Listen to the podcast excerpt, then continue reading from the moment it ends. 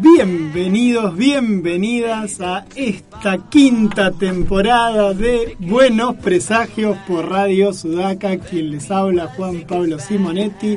Y conmigo mis compañeros Bárbara Barlamas y Pablo Pérez, que siempre por H por mí me olvido el segundo nombre de Paulín. Pero bueno, que hoy lo tenemos a Pablo eh, vía telefónica y Mor que está en los controles. Le mandamos un cálido abrazo a Labren que no nos va a acompañar este año, por lo menos por ahora. Labren Aguerre, pero bueno, le mandamos un abrazo también. Bárbara, ¿cómo estás? Bienvenida. Muchas gracias y arrancamos este año. Es que necesitamos buenos presagios en este año, por favor. Así que esperemos que sirvan estas buenas energías que estamos tratando de generar para generarla al resto de nuestros oyentes también. Tanta alegría seguida te va a hacer mal, ya lo decían los auténticos decadentes. Pablo Pérez, ¿cómo estás, Pablín? ¿Cómo andas? Buenas, ¿cómo andan? Muy buenas tardes, muy buenas tardes para todos, buenas tardes para Morta ahí en los controles, eh, Juan Pablo Antonio Simonetti eh, y, y Bárbara Ingrid Barlamas, ahí, ¿qué tal? ¿Cómo andan? Muy bien, Pablo Matías Pérez. Matías, Pérez. siempre por H por mí me olvido el Matías, bola, lo, lo tengo negado a tu, a tu Matías. Es como el, el segundo Eh. nombre de Gonzalo Pérez Álvarez. Nun- siempre estoy a las puteadas para acordarme cuál es el segundo. Bueno, diga, diga. Bueno, no, no, todo bien acá. Yo desde casa, porque bueno, eh, estamos en aislamiento. Eh, Justo al, al cumplirse un año de la, de la pandemia no, nos tocó. Así que bueno, acá estamos eh, en casa y todavía nos quedan unos días más para estar en casa. Así que vamos, pero bien, por suerte llevándola bien, con, con salud acá nosotros tres. Eh, nosotros tres, y bueno, ahí vamos bien. ¿Cómo anda la beba? Bien, muy bien, muy bien, Milena, inmensa, grande, ha hecho una reina. Claro, sí, que anda, anda, anda, anda a decirle algo adentro de esa casa, más ahora en pandemia. No, no, no, no, la tipa dueña y señora total de todo. No, no, vos la escuchabas recién Mandoñera ahí de fondo, así que...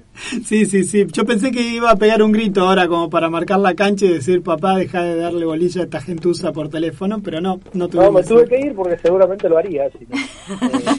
eh, Muy bien. así que O sea que me imagino que estás encerrado en algún placar de... tratando de... De la planta alta, porque no camina todavía. Claro. no, claro, tuve que venir arriba, así que ahí ya está. Eh, Estoy alejado. Tuvimos que poner puertas por todos lados para que ella agarre y no, no pueda pasar porque ya... Ya le pone- La casa está, está sitiada, está con, con muros por todos lados. Bueno, que te felicitamos, Pablo. La verdad que está muy bien y está bueno de alguna manera que pueda que pueda compartir con ella todo este tiempo, ¿no? Es, es- a veces es medio difícil los primeros tiempos de vida de las niñas, uno uno a veces se lo pierde por laburo, por lo Sí, que sí. sea. De alguna Bueno, manera. bueno, igual ahora ya se viene, ya, ya, ya se termina todo eso, se termina lo, lo, lo bueno de, de este tiempo. se acabó lo que Eh, se daba. Muy bien. ¿Y qué tenemos ahora? Me gustaría podemos repasar las líneas de comunicación, ¿no? Para ver ca- con- cómo se No pueden comunicar no. con el programa. Nos tiene cortito, Pablo, nos tiene marcada la agenda. Bueno, Bárbara, ¿vos querés decirnos cómo nos podemos comunicar? Eh, se pueden comunicar con nosotros eh, con el- a través del número de teléfono de la radio que es 0280-423-9447 y nos pueden escuchar tanto por el aire de la radio acá en la ciudad de Trelew o a través de la página web de la radio que es www.radiosudaca.org. Y, Y también, Dale. si quieren, pueden bajar la aplicación de la red de enfoques, que es muy útil para esto. Bajan la app de la red de enfoques y tienen varias emisoras comunitarias y a su vez también está eh, dentro de esa aplicación, van a encontrar el lobito de Radio Sudaca, hacen clic ahí nomás y van a poder escuchar el programa. Y en Exacto. sus teléfonos bajan la app de la red de enfoques.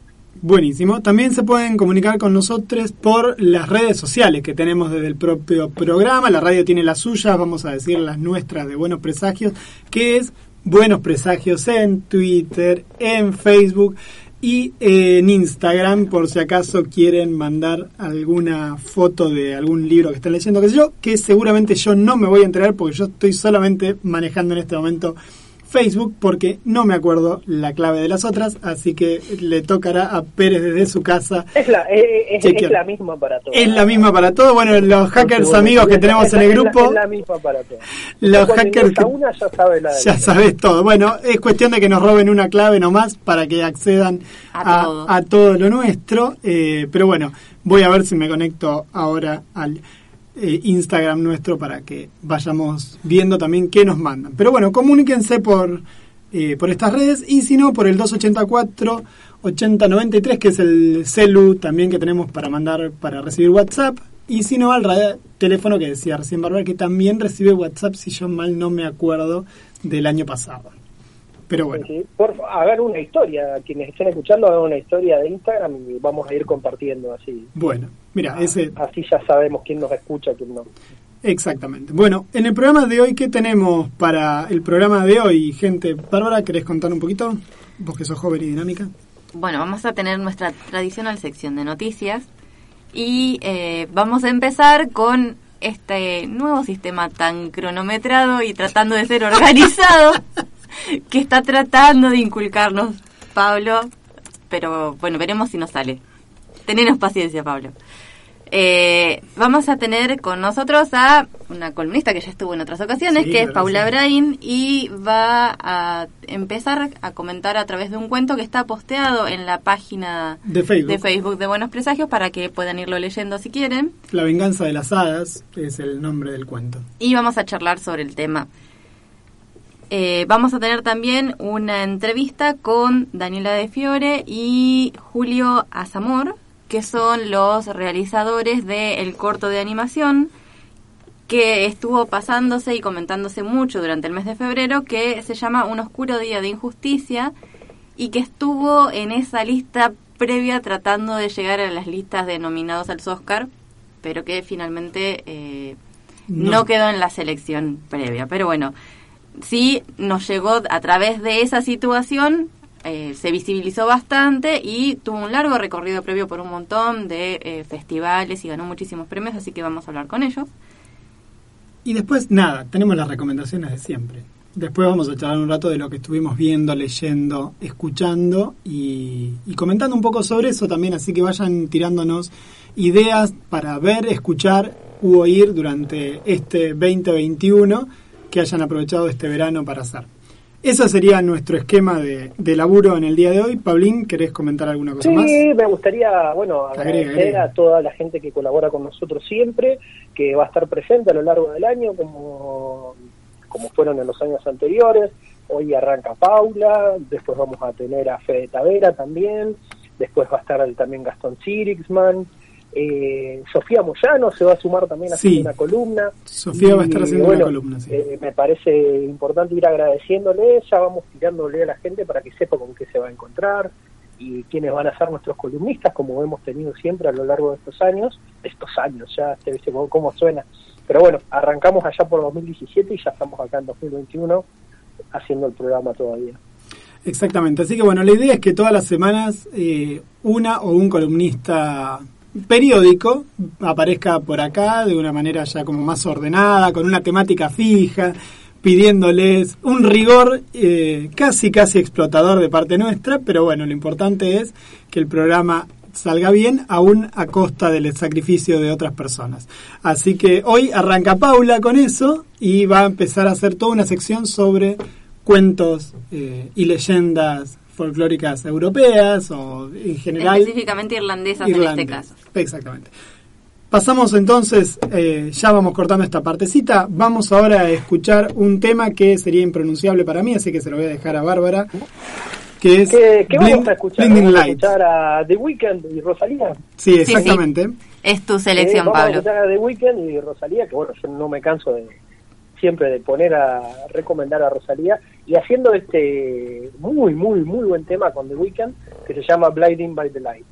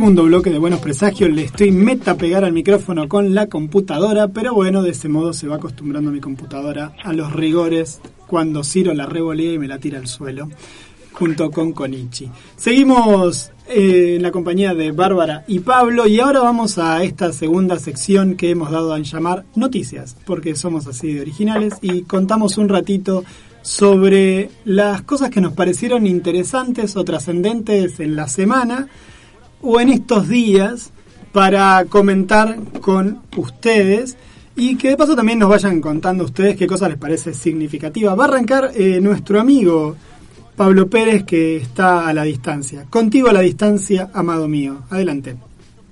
Bueno, gracias, gra- gracias corazón. Eh, y para empezar, eh, me gustaría recomendar, y más o menos ya creo que muchos estarán en. Eh, estarán en onda con esta noticia porque es algo que viene el miércoles pasado. Empezó el Bafisi, la vigésimo segunda edición del Bafisi, sí, que es el Buenos Aires, el Festival de Cine de Buenos Aires, de la ciudad de Buenos Aires, que se realiza todos los años y que es como un festival bastante vanguardista donde se presentan muchísimas películas de cine independiente. Sí, es el Festival de Cine Independiente de Buenos Aires. Y bueno, eh, este año tendría que haber sido la vigésimo tercera edición, pero el año pasado, justo pandemia mediante, se suspendió unos días antes eh, la, la edición, así que se pospuso y la vigésimo segunda edición está arrancando en, arrancó en estos días y con una propuesta muy interesante, con muchísimas películas y con un 85% ¿sí? de las películas disponibles para ver online a través de la página. Quien se registre ahí en la página del gobierno de, de la- del gobierno de la ciudad puede entrar y verla. ¿sí? Medio- he visto quejas diversas porque bueno, eh, mucha gente dice jamás en mi vida me pidieron el quill eh, y mi fecha de nacimiento para comprar una entrada que no- Mm, a mucha gente no le caía en gracia, pero bueno, siguen Bueno. ahí, pueden ver muchísimas películas, está la selección oficial internacional, donde hay películas desde Alemania, sí, de Brasil, Bélgica, Dinamarca, Egipto, sí, Noruega, de muchísimos autores, de muchísimos de, de diferentes eh, directores, también está la competencia argentina oficial, pueden ver un montón de cosas y hay una oferta que yo vengo siguiendo por las redes a través de, de nuestro amigo Gastón Sixman, ¿sí? que va haciendo las recomendaciones de las cosas que va viendo y, ahí voy tomando para seguir. Porque bueno, eh, pueden verlo, pueden buscar en los catálogos, en la web hay un montón de lugares donde te dicen y te tiran qué es lo, lo que está saliendo, qué es lo que está bueno, qué es lo que no, de ahí, porque bueno, obviamente en un festival de cine puedes encontrarte con un montón de cosas. Eh, cosas buenísimas y después películas. Está mucho el, la frase de tipo película del Bafisi que dicen cuando hablan de películas que no sé, eh, la filmaron así como muy experimentalmente, eh, pero lo- que lo dicen de forma socarrona. Pero no, el Bafisi tiene también muchísimas películas interesantes y buenas. Eh, así que recomiendo eso, suscríbanse y tienen una oferta para ver muchísimas, muchísimas películas.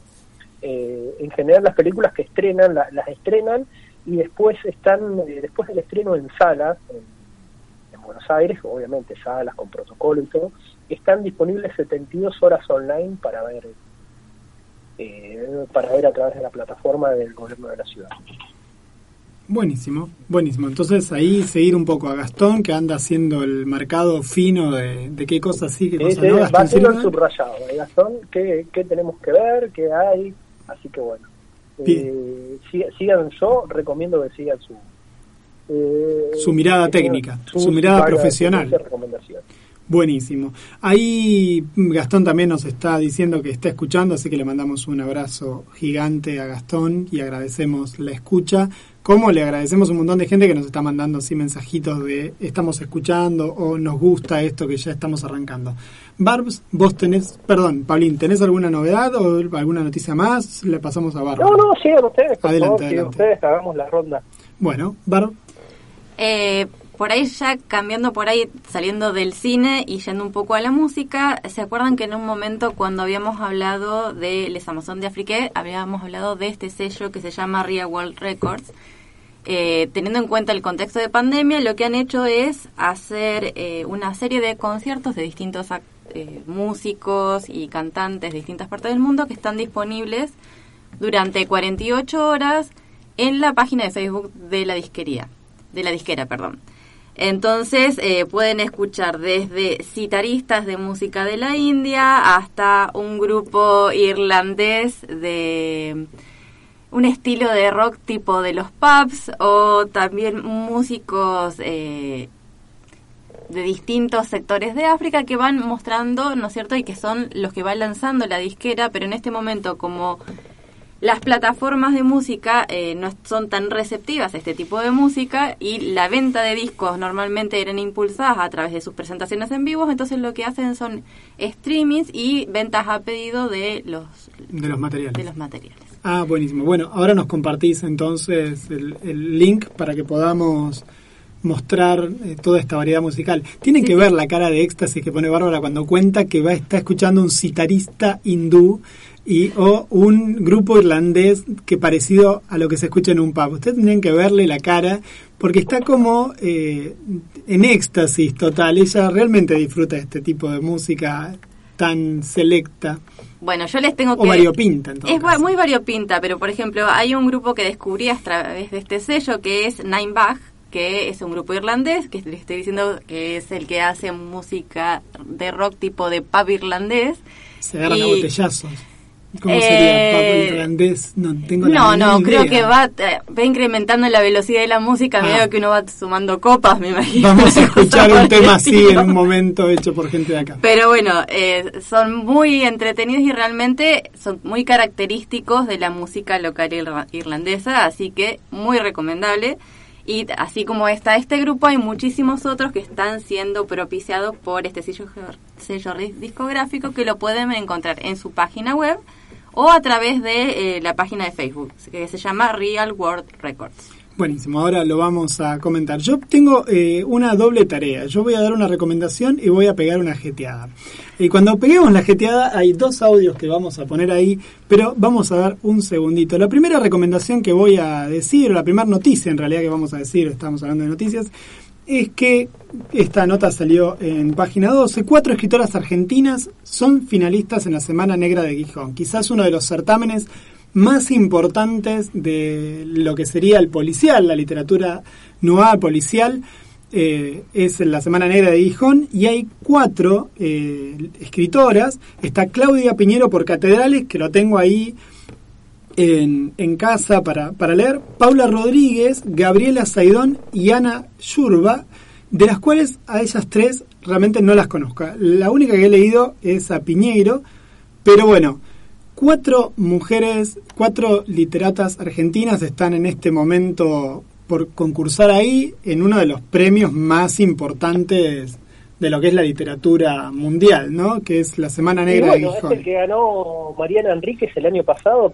por su novela Nuestra parte de la noche. Nuestra parte de la noche. Exactamente, exactamente. Así que bueno, Catedrales me dijeron que está excelente, que, que está buenísimo, lo tengo ahí para leer, mi vieja quedó fascinada eh, y me lo, y lo, lo choreé, pero está en la lista de las interminables listas de cosas que tengo para leer, así que no, no creo que sea ahora, ahora lo que, que arranque. Y la otra cosa que quiero recomendar, que en realidad que quiero decir que salió nueva y que estoy esperando a ver si la consigo, es El golpe de la cucaracha en la casa hay fantasmas, sería de Gato Fernández, que es la ganadora del premio regional del concurso de letras 2020 del Fondo Nacional de las Artes.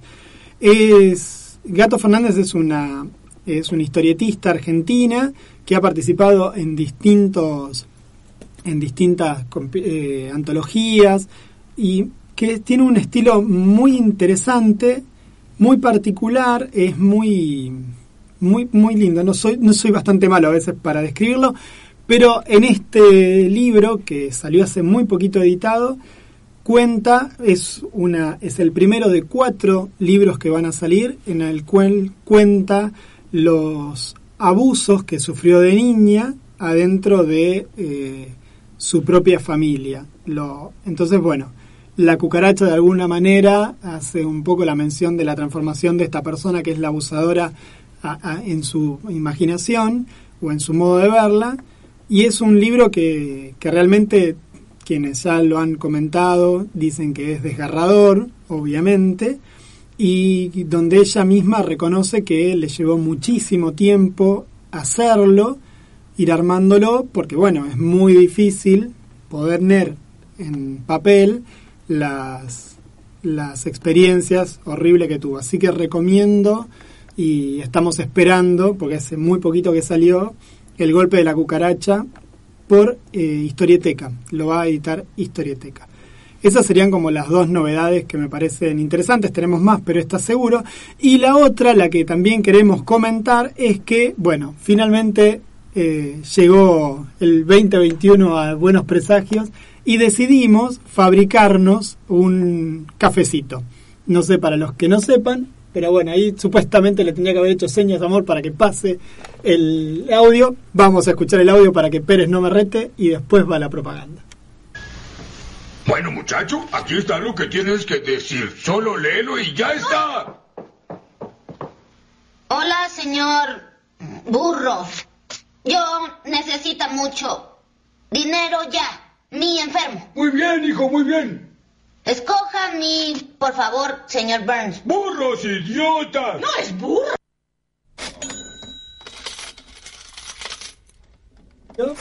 Tenemos ahí de fondo una canción. Sí, sí, déjalo de fondo, amor. Sí, sí, déjalo. Porque vamos a pedirles plata. Esto funciona así. Este año hemos decidido armar algo que se llama un cafecito para buenos presagios. ¿sí? El cafecito, si saben lo que es, es una pequeña colaboración para aquella persona que pueda hacerlo. De 50 pesos es el mínimo, hasta dos cafecitos es eh, la opción. Y la idea es con ese dinero cubrir los gastos que tenemos para hacer el programa y lo que sobre para la radio en la cual estamos inmersos. Así que quienes quieran participar, por ley de Murphy en este momento acabo de perder la dirección del cafecito, pero bueno, si se meten adentro del Facebook nuestro van a encontrar cómo, cómo hacer para participar de esto. Es bastante fácil, lo único que tienen que hacer es aceptar el cafecito, uno o dos, y eso va a llegar a, a una cuenta y nosotros esa cuenta todos los, todos los meses vamos a decir en qué lo gastamos. Eh, pero bueno, es mínimo aporte y será solamente para colaborar para hacer el programa. Así que quienes quieran, la app el Mi Cafecito se llama así, Buenos Presagios, y en este momento, por supuesto, por ley de Murphy la tenía que perder, pero bueno, en un ratito seguramente lo vamos a Bueno, volver a poner. importa, ahí compartimos los links en las diferentes Sí. redes sociales, así ustedes lo pueden ver. Y bueno, ahí pueden hacer su aporte, colaborar con el programa y colaborar con la radio. Se llama así, con la radio comunitaria de Trelew, que es eh, Radio Sudaca, que estamos ya desde hace varios años en Trelew y vamos remándola. Bueno, y la idea es, eh, a partir del programa, nosotros poder colaborar también con algo a, lo que es el mantenimiento diario de la radio, que es una FM comu- comunitaria, que, bueno, como saben, no tenemos ningún eh, ni- ninguna clase de pauta de, nadie que, que no sea nosotros mismos los que la autogestionamos. Así que, bueno, cualquier ayuda es bienvenida, así que esperamos su cafecito. Exactamente. Así que bueno, ahí estamos volviendo a compartir.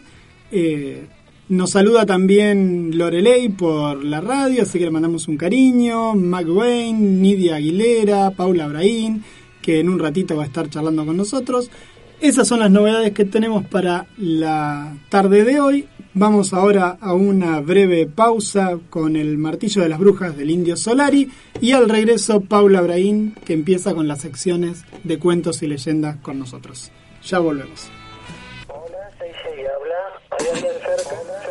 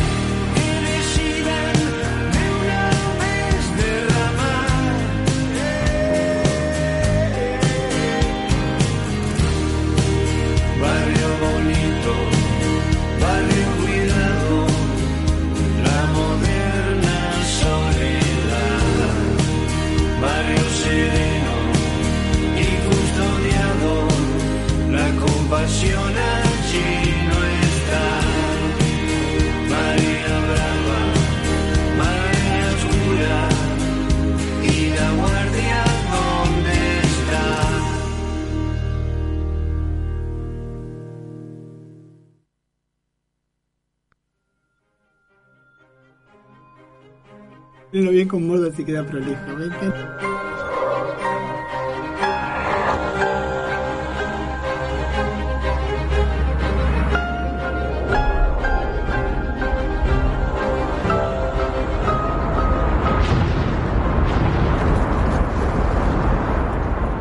Afirman que trabajan para construir un paraíso, pero está poblado de horrores. Tal vez el mundo no fue creado Tal vez nada es creado. Un reloj sin un relojero. Ya es muy tarde. Siempre lo ha sido. Y siempre será. Muy tarde. Desde el mundo de la vigilia, todos los sábados de 13 a 14.30, Buenos Presagios, por Radio Sudaca.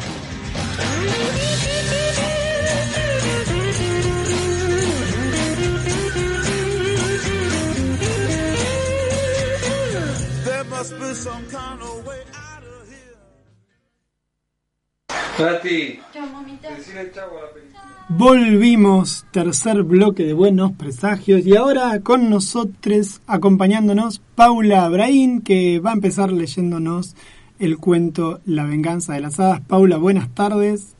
Te escuchamos. Buenas tardes o buenos días, según hayamos almorzado, ¿no? ¿Cómo están? Muy bien, muy bien. Bienvenida, gracias por coparte con esta idea este año y, y acompañarnos desde una sección fija que va a ser un poco contarnos un poco y cuentearnos un poco. Ay, sí, no, gracias a ustedes, gracias a ustedes. A mí me encanta la idea y me encantan los cuentos, así que feliz, muy feliz. Bueno, ¿con qué nos vas a, a deleitar en la tarde de hoy y qué nos vas a comentar en la tarde de hoy? Bueno, este cuento es muy breve. eh, surgió a partir de una anécdota que contó Lady Wilde, la mamá del escritor, del escritor de Oscar, que se dedicaba a recoger cuentos por toda Irlanda.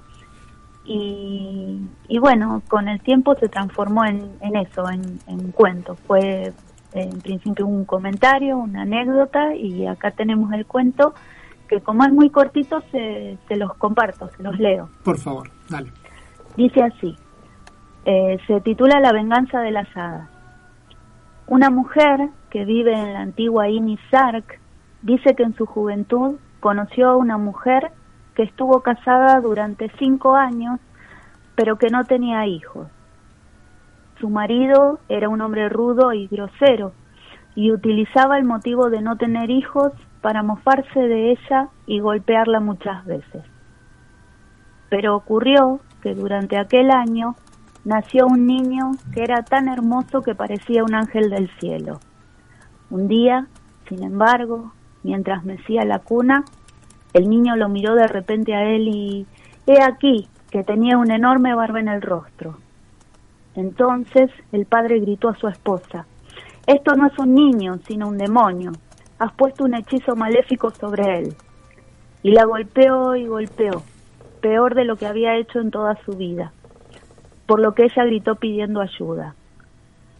Aquel lugar se puso muy oscuro, un trueno sonó sobre sus cabezas, la puerta se abrió de par en par con gran estruendo y entraron dos extrañas mujeres con gorros de color rojo en la cabeza y gruesos palos en sus manos. Una se abalanzó sobre el hombre y la otra sujetó sus brazos mientras la primera lo golpeaba hasta dejarlo casi muerto. Nosotras somos vengadoras, dijeron. Míranos y tiembla, porque si vuelves a golpear a tu esposa de nuevo, regresaremos para matarte. Ahora ven, arrodíllate y pídele perdón.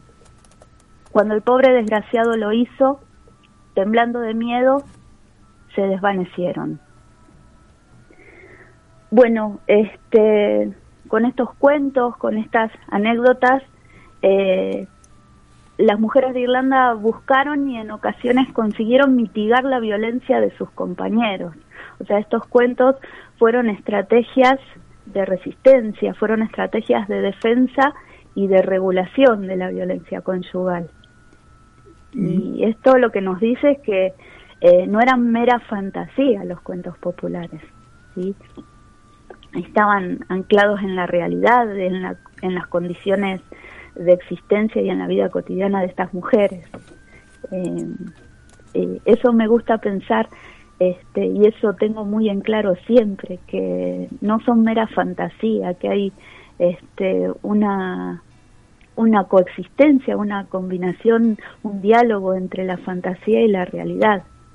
Y son cuentos muy inteligentes porque son usados como vehículos de advertencia, como señales de peligro. Eh, las mujeres de Irlanda usaron estos cuentos para instruirse unas a otras, para advertirse, para este, prevenirse. Eh, los usaban para prevenir a las vecinas en peligro acerca de determinados varones. Eh, entonces, bueno, eh, eso me, me parece rescatable de este brevísimo cuento. Y otra cosa que incluso tiene que ver mucho con nuestros días.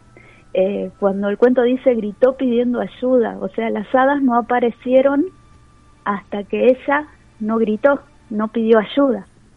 Eh, y es lo que pasa hoy en día. que se le dice a las mujeres que pidan ayuda, que denuncien, que cuenten, eh, y, que lo saquen a la luz. Y en esa época era igual. O sea, había que pedir ayuda, había que gritarlo, había que mostrarlo, porque hasta que no se lo daba a conocer, eh, no se salía de, de, esa violencia doméstica, no se solucionaba la cuestión, no recibía ayuda de nadie. Nos quedamos patitiesos escuchándola porque ah, escuchando todo lo que venís diciendo, eh, Paula.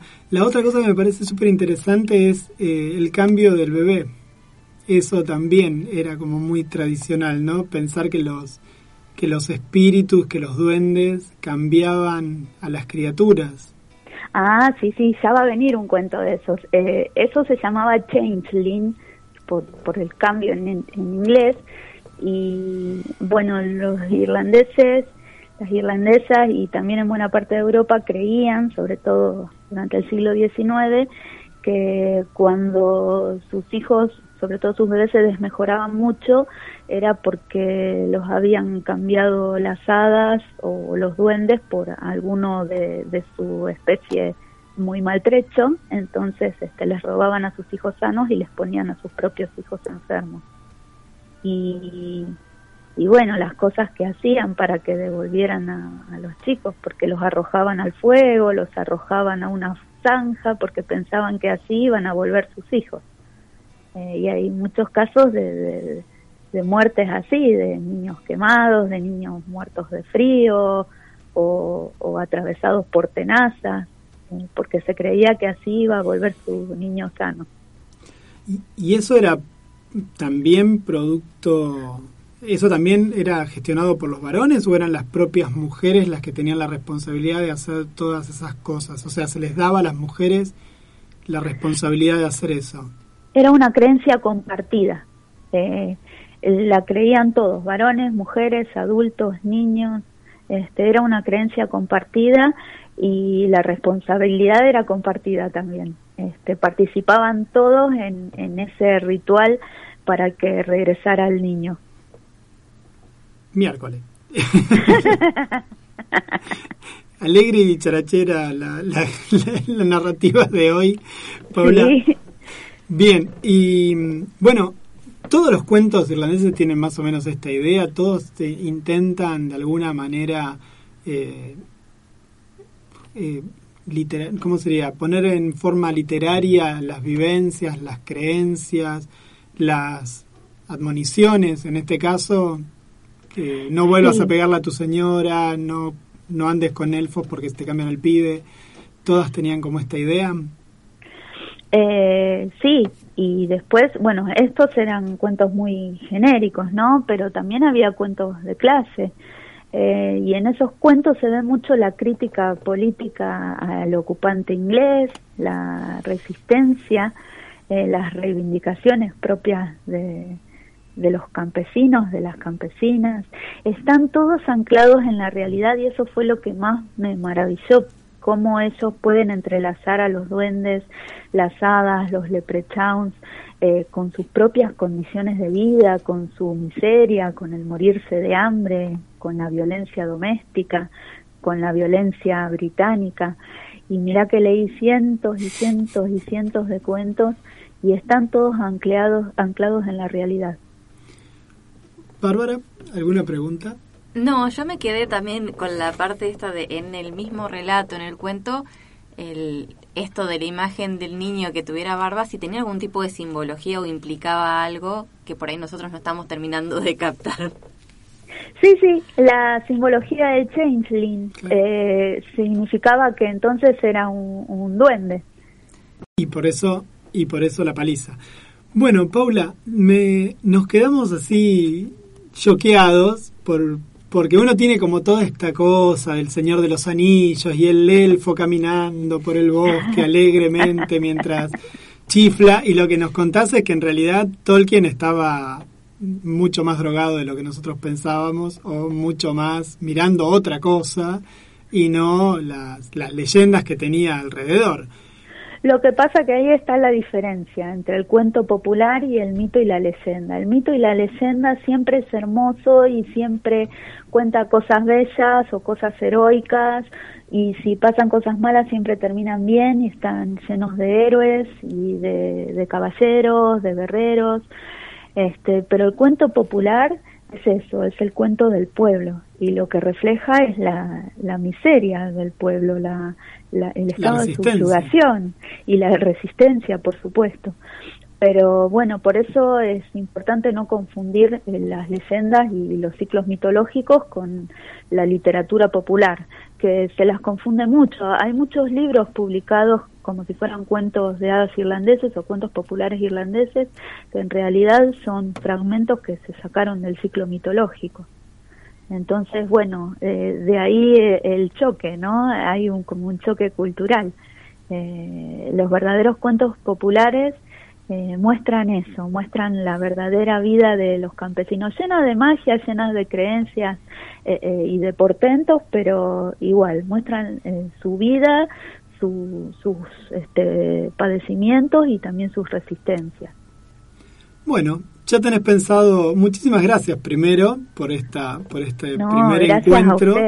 Y segundo, ¿ya tenés medio pensado cuál va a ser el próximo cuento? Va a faltar unos unas semanas, pero ¿ya vas, vas pensando?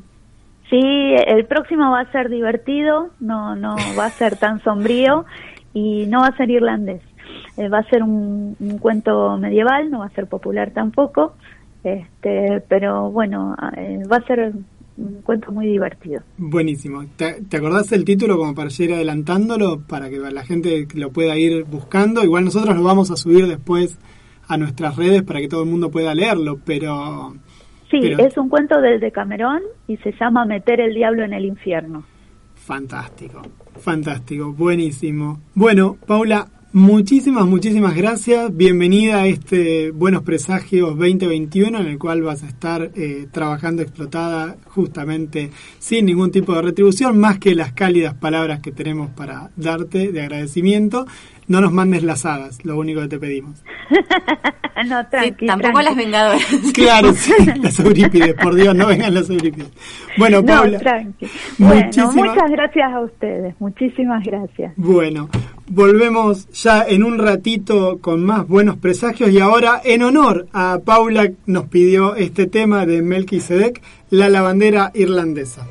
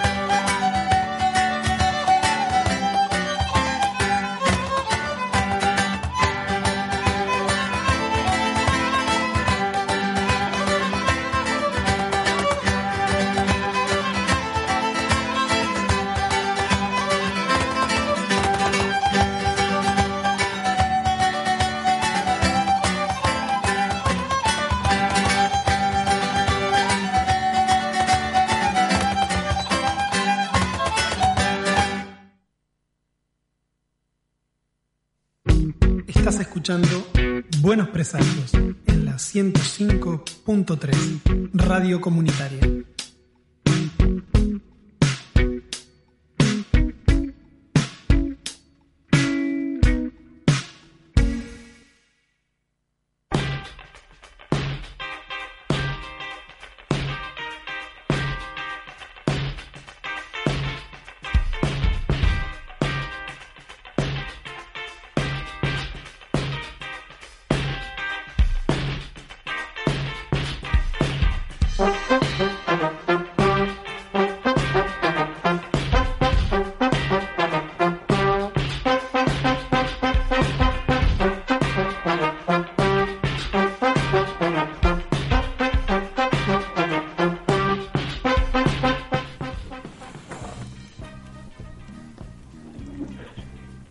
Arrancamos acá el tercer bloque de... ¿Cuarto? ¿Ya cuarto? Bueno, tengo una. El cuarto bloque de Buenos Presagios. Y acá estamos en compañía de Daniela Fiore y Julio Azamor, como habíamos anunciado al principio. Y vamos a ir introduciéndolos porque eh, nos hemos interiorizado con su obra a través del estreno y la difusión de su corto Un oscuro día de injusticia. Bueno, adelante, ¿cómo les va? ¿Cómo andan ustedes? ¿Cómo, cómo los trata esta pandemia, apertura de pandemia y todo lo demás? ¿Y cómo los ha tratado todo este boom que ha sido... Mi nombre es Pablo Simonetti, perdón, no me presenté. Mi nombre es Bárbara Barlamas. Y Bárbara, eh, nos, va, nos gana el ímpetu juvenil a veces en, el- en esto. Bueno, ¿cómo, cómo lo ha- han llevado este toda esta, toda esta conmoción que ha llevado el corto Un oscuro día de injusticia? ¿Cómo, ¿Cómo los ha tratado todo eso a ustedes? Buenas tardes y ahora sí. ¿Qué tal? Hola. ¿Qué tal? ¿Cómo están? ¿Todo bien? Sí, Eh, Bien, bien, la verdad que re bien, la verdad que fue una sorpresa. eh, lo que siempre contamos, en realidad, cuando uno hace un, se, se- se pone con un proyecto así, personal, un laburo de animación que tiene tanto trabajo y más animación tradicional, viste, por lo general uno quiere que el, que el laburo quede bien, le pone el corazón, le pone el alma, trabaja para que para que cada toma quede perfecta, todo, eh, pero no lo hace pensando en, en, un reconocimiento, en un premio, simplemente lo hace por, por porque uno es un artista, porque justamente eso, que quiere que, que- que el, el corto quede bien, que el trabajo quede bien. Eh, así que imagínate que fue una sorpresa todo esto. Eh, los premios, la prenominación para, lo- para, la- para los Oscars, eh, y nada, felices, súper felices. Eh, otra cosa no te puedo decir.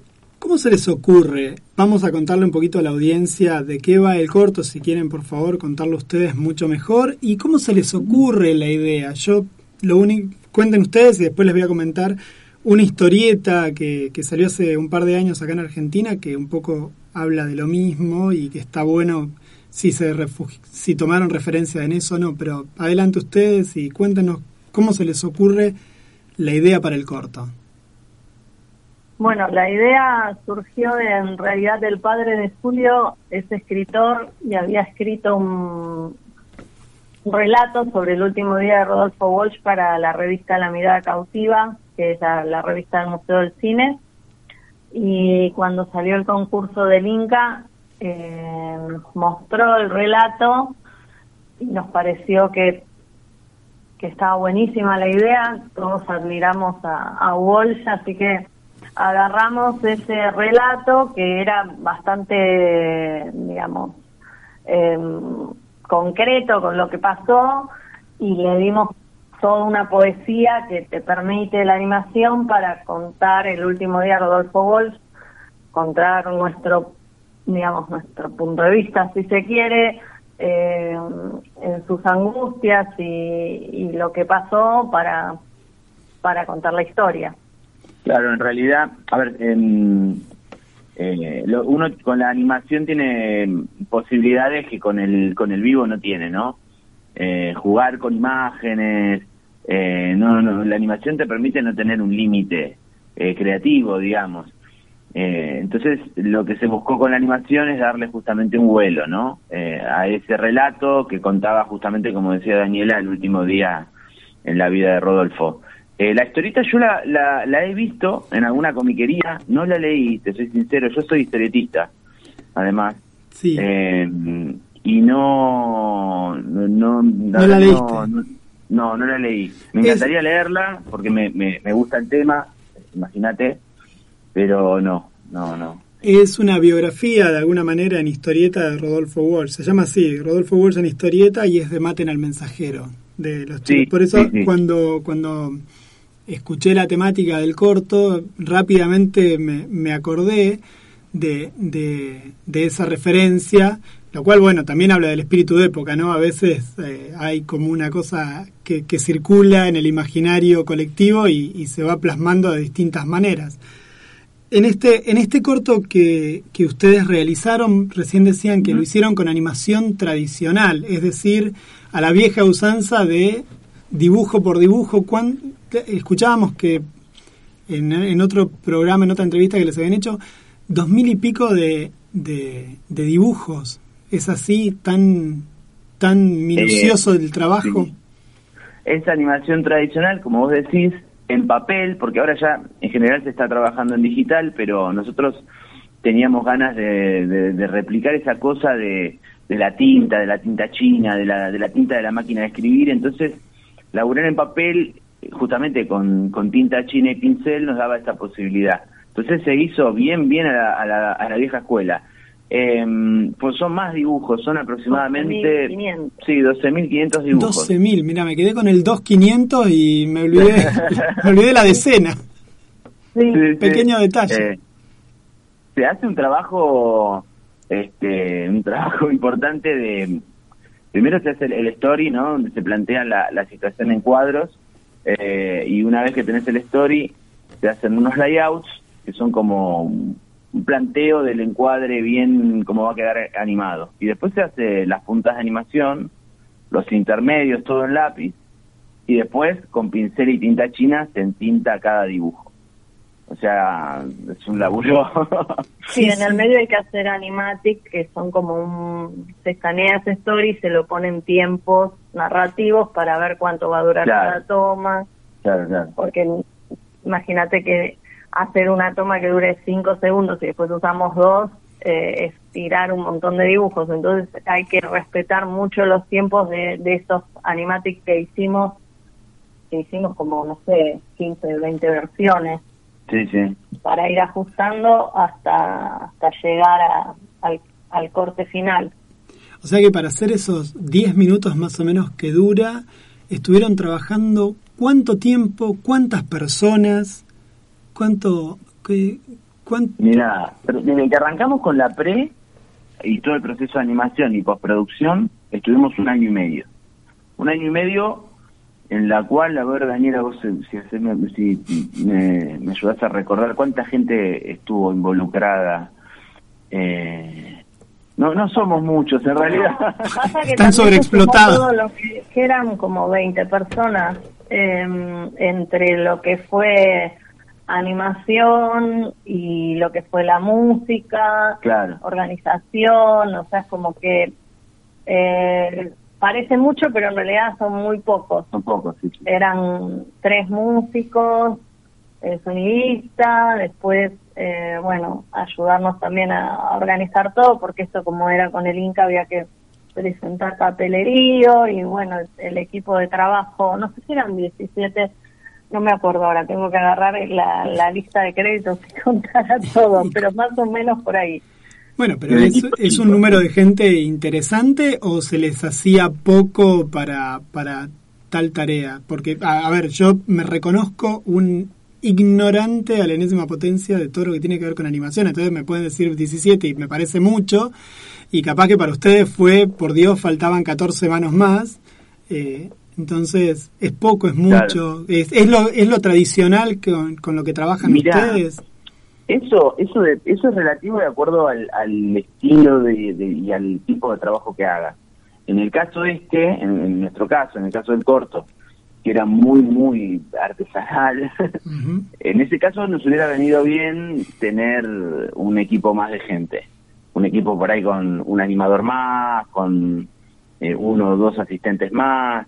Eh, reforzar el equipo. Eso hubiera venido bien. La verdad es que no se pudo. Eh, no, no teníamos eh, presupuesto Sí, para hay- hacerlo. Hay una cuestión que por ahí con el mismo equipo de gente y con más tiempos de trabajo Claro.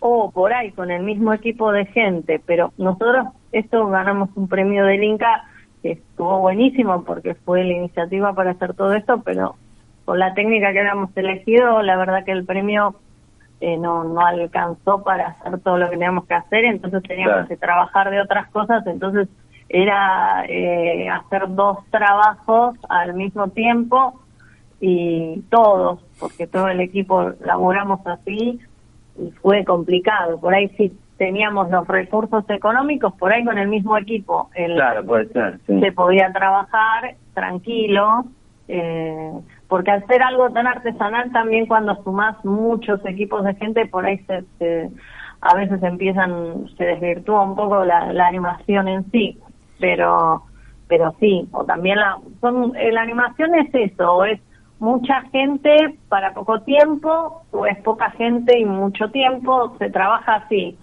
Igualmente, a ver, eh, es un esfuerzo que, que creo que bueno, estamos coincidimos todos acá dentro del equipo, valió la pena, nos dejó unas satisfacciones enormes, eh, reconocimiento, en el esfuerzo y estamos súper contentos, ¿no? Lo que pasa que, bueno, sí, es verdad, fue mucho laburo. En, en criollo. Y lo que les quería preguntar, porque ustedes mencionan que, bueno, van haciendo este trabajo en paralelo con muchos otros trabajos que ustedes van teniendo que hacer, supongo, por una cuestión de sostenimiento económico también y de carrera. Y ustedes como estudio o productora de animación, ¿tienen como un cuerpo estable o son grupos que van rotando? Somos eh, tres socios, va, tres amigos que somos socios también, que somos mutantes, que bueno, que nosotros estamos siempre juntos y después, bueno, hay generalmente el mismo equipo del corto, por ahí un poco más reducido. Eh, siempre que sale un trabajo, trabajamos con el mismo equipo y si el trabajo se, es, es más grande, vamos sumando gente. Pero bueno, es todo, generalmente nuestro sostén es hacer publicidades o animatics, Sí, y básicamente trabajamos. no hay una somos- continuidad. No, no, somos trabajamos básicamente con- para contestar concretamente tu, tu pregunta es, es que el equipo somos todos amigos y trabajamos siempre juntos. Esa Sí. es, básicamente somos tres y después se suman no sé tres eh, o cuatro personas más. Esa es más o menos el, el equipo estable de mutante. El staff, el staff permanente. Claro. ¿Cuándo arrancan con, con el estudio? ¿Cuándo arrancan ustedes con la animación? Y bueno, y obviamente, ¿cuál es el cómo lo transitaron en su infancia? ¿Cómo llegás a convertirte en animador, animadora? Para, para uno que se ha pasado la vida disfrutando la, la animación, pero nunca se ha animado, ¿cómo haces? Eh, esto es pregunta de, de, de- de mi hija de 13 que está ahí con su tablet tratando de... No, posta, posta, tiene podrido. La disfruto mucho, pero Fiona está desesperada, quiere aprender a hacer esas cosas. ¿Cómo haces? Ah, Mira, ¿Cómo arrancás? eh, eh, básicamente, yo te soy sincero, yo nunca me imaginé que iba a terminar siendo animador. Eh, llegué medio de casualidad al mundo de la animación. Yo soy eh, profesor egresado de la prioridad por Redón, profesor de dibujo, y un amigo me, me dijo que había trabajado en un estudio de animación, me explicó más o menos cómo era cómo era el asunto y, arranqué ahí. Eh, Daniela viene... Yo tengo de, de, a mí sí me gustaba la animación desde chiquita, estudié imagen y sonido, soy ingeniero de imagen y sonido, estudié imagen y sonido porque había una materia en la carrera que era animación, Bugs que Bunny no 1 la pude 2. cursar nunca porque porque era a la mañana y yo siempre trabajaba y no no no la pude cursar. Pero tuve la suerte que eh, habían estaban haciendo una búsqueda de, de gente para trabajar en Dibu 2 hice una prueba y quedé tenía 19 años Claro. y de ahí eh, fui echando en distintas películas y así lo conocí a Julio. Y después con respecto a Mutantes, eh, nosotros siempre trabajábamos en estudios de animación más importantes, después, bueno, lo que fue animación tradicional cayó un montón acá en el país y como que quedamos todos sin laburo. Y nosotros hicimos un documental sobre historietas que se llama Imaginadores en el 2008 y después de ese documental fue el inicio de decir, bueno, vamos a, a tratar de, de laburar por nuestra cuenta y, y ahí nació Mutante. Bien, me, me, me, encanta porque, vuelvo a decirte, me, pienso, los escucho y voy aprendiendo qué le voy a decir a, a, mi, a mi hija en un rato más cuando, cuando la vea, para, para ir orientándola, porque le, le, encanta, le encanta la animación, le encanta trabajar sobre todo con las nuevas tecnologías. Y ahí también es un salto enorme, ¿no? Digo, esta decisión estética de pasar a la, a la animación tradicional para hacer este corto, eh, un poco recuperando esto que ustedes dicen de, de, de, la tarea periodística o de escritura de Walsh en su momento. Pero bueno, tradicionalmente en general trabajan ya vinculados a las nuevas tecnologías directamente, ¿no? Calculo que la mayoría, gran parte del laburo de ustedes será con animación ya más, más moderna en el sentido de, de menos tradicional.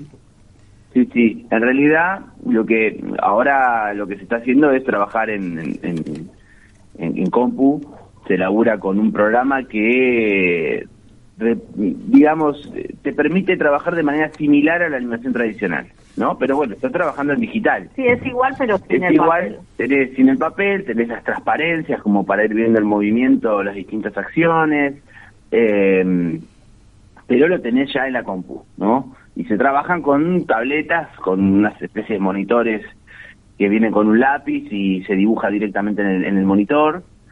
Eh, es muy práctico, es más rápido, más ecológico, eh, más, más ecológico sí. y, no se pierde nada, no se pierde nada, claro. eso debe ser fundamental, ¿no?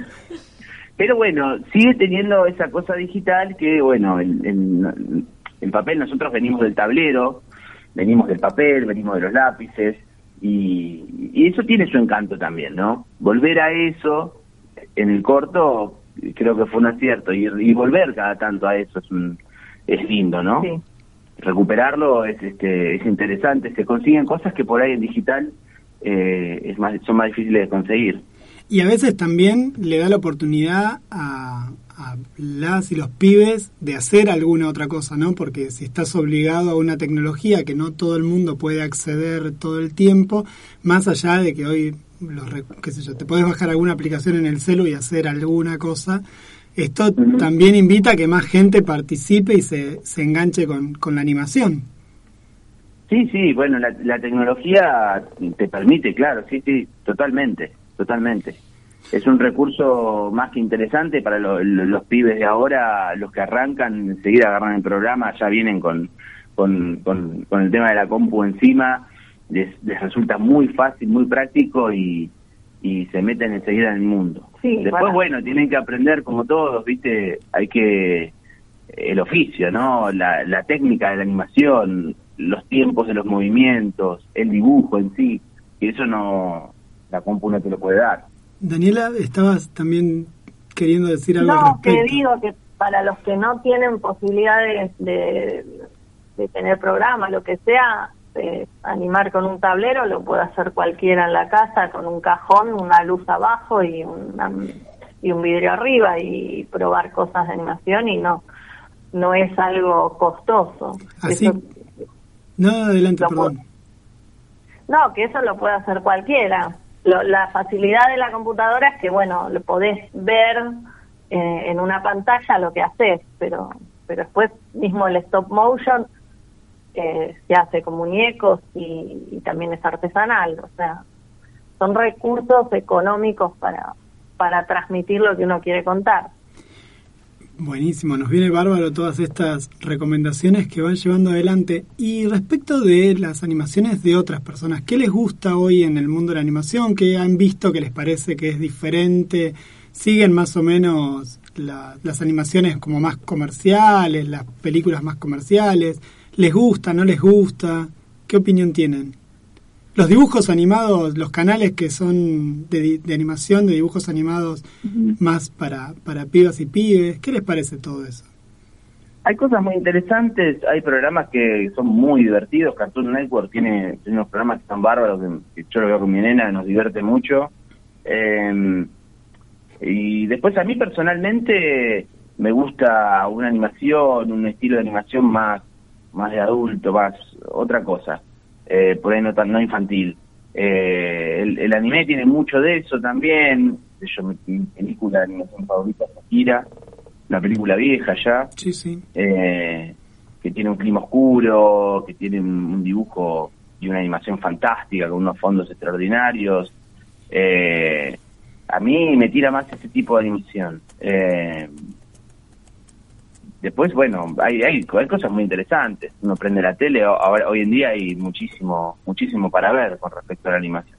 A mí personalmente me gusta eso, la animación más, eh, más seria, digamos, si, si se quiere. Sí, sí, a mí me pasa lo mismo. O sea, creo que en eso tenemos unos gustos similares en- a nivel que nos gusta, pero sí es cierto que ahora eh, lo que pasa con los canales de animación es que usan la animación como un recurso para contar y por ahí eh, lo artístico se pierde un poco. Está buenísimo lo que, por ahí a nivel guion, la, te reís y nada, está, está bueno lo que quieren contar, pero bueno, se pierde un poco lo artístico, eh, que eso se, se, se puede ver más en el anime o, o en otras cosas. Claro, o en animaciones más experimentales, o en otro tipo de, de animación que por ahí no son, claro, que no son, no son populares y, y- y únicamente uno los puede ver en, en festivales, por ejemplo.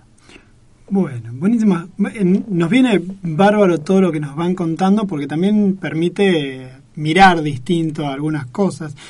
¿Dónde, ¿Qué nos recomienda? Perdón, Bárbara, querías decir algo. No, yo les iba a preguntar porque eh, nosotros no alcanzamos a ver más que eh, trailer del corto de ustedes, porque justo cuando lo proyectaron por la televisión pública no lo pudimos enganchar y vimos que ya había estado girando por un montón de festivales desde hace ya casi dos años atrás. ¿Tienen pensado presentarlo en algún nuevo festival para que lo podamos tratar de ver en algún momento? ¿O tenemos que Bueno. chorearlo por algún lado, hablando mal y pronto? Digo, to- el otro día en otra entrevista decía No hay que, hay que torrentearlo, dijo. No, lo dijo él, lo dijo Julio en otra... Se ve que lo comentó él, eh, lo digo. ¿Está torrenteable? Una pregunta. No, ¿cómo podemos hacer para verlo? Claro. Bueno, les vamos a contar una primicia que en realidad nos avisaron ayer, eh, pero está bueno de paso usar este, este medio para que se difunda y así toda la gente lo puede disfrutar. El 24 de marzo, por el Día de la Memoria, se- bueno, se va a proyectar en un cine de acá, en el cine 25 de mayo, presencial. eh, ahora lo vamos a subir en, en las redes para que se puedan anotar para ir, que es gratis. Y el 25 de marzo, por el aniversario de la muerte de Wolf, sí. se va a proyectar en Canal 7, en la televisión En la pública, televisión pública. que eso sí es para todo el país, a las 18.50 antes del noticiero. Ah, excelente, excelente. Así que ahí lo van a poder disfrutar. Ya, mira, Y ya nos después- están llamando de la CNN para, para compartir la noticia desde acá. Así que ya, Y ya. después eh, el 24 mismo a las 19.30, pero ahí no tengo bien, eh, lo van a pasar por Facebook Facebook Live en- por el sindicato de su prueba de, de periodistas, también por el Día de la Memoria. Bueno, Eh, de- después vamos a subir todo a las redes de, de Un Oscuro Día para, para que, nada, se enteren bien. Pero surgió todo estos días y todavía no pudimos subir nada. Claro, sí, aparte todo se va como acelerando, se va acercando el 24 y todo va, va increyendo. Bueno, muchísimas gracias. Me pre- acá tenemos un Ghost Rider atrás, que es el tercer compañero nuestro que está confinado por COVID en la casa, que es Pablo Pérez. Ah, anda bien, impecable, él eh, está perfecto, pero bueno, ha decidido, eh, no le queda otra que quedarse. Y nos pregunta que... eh, ¿Cuál va a ser el próximo proyecto que tienen pensado eh, llevar adelante? Y acá nos comenta que también acá entre Leo hay un animatre, que es el, la, un ciclo de animación y ver si hay posibilidades de poder traerlo. Pero eso después lo, lo- se los comentaremos aparte. Pero bueno, Dale, dale, full. dale. Eh, ¿Cuál es el próximo proyectos- proyecto? es, es difícil, ¿no? Porque después de, de un proyecto así ambicioso, grande, como fue el, lo de Rodolfo, que fue un trabajo importante, eh, hay, hay que ver bien con qué se arranca. Tiramos varias ideas, todavía no definimos bien eh, una de ellas. Tenemos ganas de seguir con este camino de hacer cosas más este, plásticas, artísticas, eso seguro, eh, probar otras técnicas. eh, pero bueno, estamos ahí viendo y poniendo arriba de la mesa, viste, todas las posibilidades y viendo eh, cuál es la mejor para, para desarrollar esto. Sí, esto a nivel cortometraje. Después tenemos, bueno, queríamos hacer una serie de, de- de cortos también artísticos con, con esta temática, eh, pero bueno, eso es más difícil de realizar porque un corto de última lo podemos bancar a esfuerzo, a pulmón, como se hacen las cosas acá. Sí, sí. Eh, de a poquito lo vamos haciendo, pero ya decir, uy, quiero hacer una serie sobre eh, los desaparecidos es más complejo, o también tenemos en, en puerta un largometraje que habíamos empezado a, a cranear con Carlos Melia, el historietista que Sí, sí. no sé si lo conocen. Sí, sí, claro que sí. Eh, Pero bueno, eso también está muy verde porque hacer un largometraje implica un montón de cosas. Sí, sí. Eso Y- es para chicos. Y ahora, más allá del contexto de la pandemia que hizo que todo quedara como en stand-by, ¿no? Pero ¿ha mejorado algo la cuestión de los recursos estatales a las producciones culturales? Fa, los maté. Mira, eh, eh, en- en- en- Pueden contestar, pueden no contestar. Para atrás. En no sé, ah, se activaron algunas cosas. Eh, hubo algunos, eh, por ahí en artes visuales o en, en, en otras ramas, eh, se activaron y, y, no sé, este año se, se volvió a hacer el Salón Nacional de Artes Visuales, hubo algunas cositas que, que fueron saliendo, eh, pero bueno, lo, lo que es este cine No, cine, cine. todavía está un poco frenado. Está frenado. Bueno, yo voy a hacer una pregunta que tiene que ver con la historieta, porque vos decías, Julio, que, eras, que sos historietista. Eh, ¿Qué te gusta a vos de la historieta en general? ¿no? ¿Qué lees, si es que lees? Bueno, les pregunto a los dos, ¿qué consumen culturalmente en general? ¿Qué les gusta ver? ¿Qué les gusta escuchar? ¿Qué, le, qué recomendarían a la audiencia eh, para leer, para escuchar, para mirar en estos, en estos tiempos? Es interesante tu pregunta. Sí, sí, soy una mirá, basura. Con, respe- con respecto a la historieta, hay mucho. Acá en Argentina hay muchísimos historietistas con un talento tremendo. Eh, nosotros, este, no sé, acá salen historietistas, historietistas de, de, debajo de la tierra, ¿viste? Como que Sí, sí, Eh, son como los jugadores de fútbol. Hay muchísimos eh, y con mucho talento, con muchas con- condiciones, excelentes guionistas y hay una tradición de historieta argentina muy importante. Desde, no sé, te puedo recomendar los clásicos como El Eternauta, Mortzinder, eh, no sé, to- toda, toda la escuela tradicional y clásica hasta lo actual, que hay historietistas tremendamente talentosos como Juancito Sáez Valiente, como Salvador Sanz, eh, Gustavo Sala, hay, hay, hay gente con, con un talento tremendo dentro, dentro de lo que es historieta argen- argentina. Yo siempre trato de, de estar al tanto, de ir comprándome dentro de las posibilidades de ir este, eh, conociendo el material que va saliendo. Y, eh, y después, bueno, personalmente también a mí me gusta la historieta de terror clásica, soy fanático, me gusta mucho la historieta de terror, me gusta Richard Corben, me gusta Bernie Brighton. Eh, Ah, no sé, más acá, hay- digamos, no de los más, más de acá, más de los 70, 80, no tanto de los Claro, 60, me gusta más lo 50. clásico a mí. Sí, sí, sí. Eh, incluso si, si ven mi laburo, tiene una influencia, va por ese lado. Ahora está haciendo una historia. Ahora, ahora estoy haciendo en este momento una historieta de terror. Aprovecha, aprovechá la primicia, dale. Sí, sí, acá Daniela me hizo el guion y, y recién estamos arrancando igual, pero es muy interesante, está, está bueno, tiene que ver con la pandemia y cómo, eh, cómo me- meter la pandemia como en una historia de terror, este, la verdad que muy ingenioso Y, y bueno, nada, a mí personalmente la historieta este, me gusta muchísimo. Podemos hablar horas de historieta. Bueno, te, te, te pedimos si, tienen, si tenés ganas escuchar los otros programas. El año pasado pudimos entrevistar a varios y varias historietistas, así que pa- para Buenísimo. acá en el programa a nosotros nos encanta también la historieta como género. Eh, Daniela, ¿vos te gusta? ¿Qué, qué, te, qué, qué recomendás? No, no necesariamente de historieta, de, de otras cosas. No sé, la verdad que a mí, bueno, a nivel historieta, eh, yo me yo leí mucho de chiquita, me iba más por lo por el humor, Kino, Patrucito, todo eso, y después ya más de grande eh, empecé a, a meterme más en lo que es historieta seria, incluso cuando hicimos Imaginadores, eh, como que consumí entender un poco para dónde iba el documental y nada, más o menos tengo los, no sé, Brecha creo que es el, el que más me, me flashea a nivel artístico, eh, todas sus historias. Y bueno, nada, el Eternauta desde ya, más actual, eh, no le, te- sinceramente no leí demasiado, no leí lo mismo, la misma cantidad, el Julio por ahí consume más. Eh, bueno, Gustavo Sala, me cago de risa, eh, pero nada, por ahí Salva, con, con sus historietas, me copan mucho las historias, y bueno, pero también es un poco, no sé si te, te digo tanto de gustos, gustos, porque no consumí tanto, sino como la gente que conozco, y entonces eso sí lo leí, ponele Javi Robela, que es un amigo nuestro y hace humor gráfico, eh, me recopa, y no sé, un poco eso, creo que Que por ahí va. por ahí va.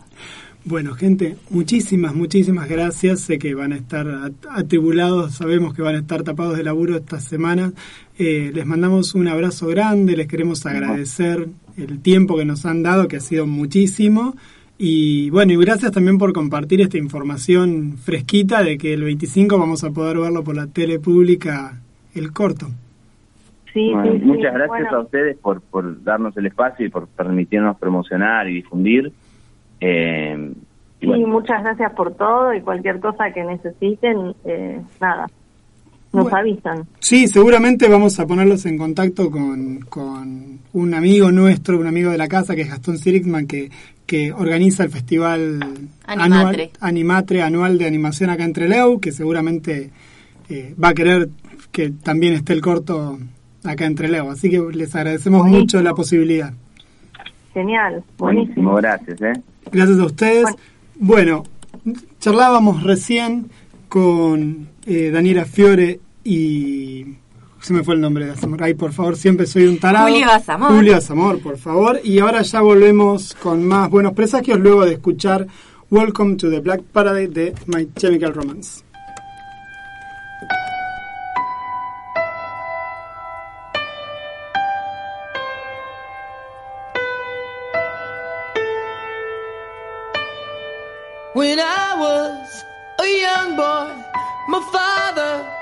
Took me into the city to see a marching band. He said, son, when you grow up, would you be the savior of the broken, the beaten and the damned? He said, will you defeat them, your demons and all the non-believers, the plans